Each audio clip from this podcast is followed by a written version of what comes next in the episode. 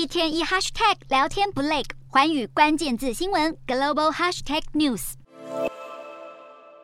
苏格兰国家档案馆在二十九号公布九月初过世的英国女王伊丽莎白二世的死亡证明，公开了女王确切驾崩的时间和死因，并且从官方记录的死亡时间来看，女王过世的时候只有长子查尔斯三世国王和女儿安妮公主来得及见最后一面。好，根据死亡证明记录，女王是在英国时间九月八号下午三点十分，在苏格兰巴尔莫勒尔城堡过世。死因只有记载是年老，并没有写其他的因素。而根据八号当天，白金汉宫在晚间六点三十分透过了社群媒体发布声明，宣布女王驾崩的时间来看，王室是在女王死亡三个多小时之后才发布消息。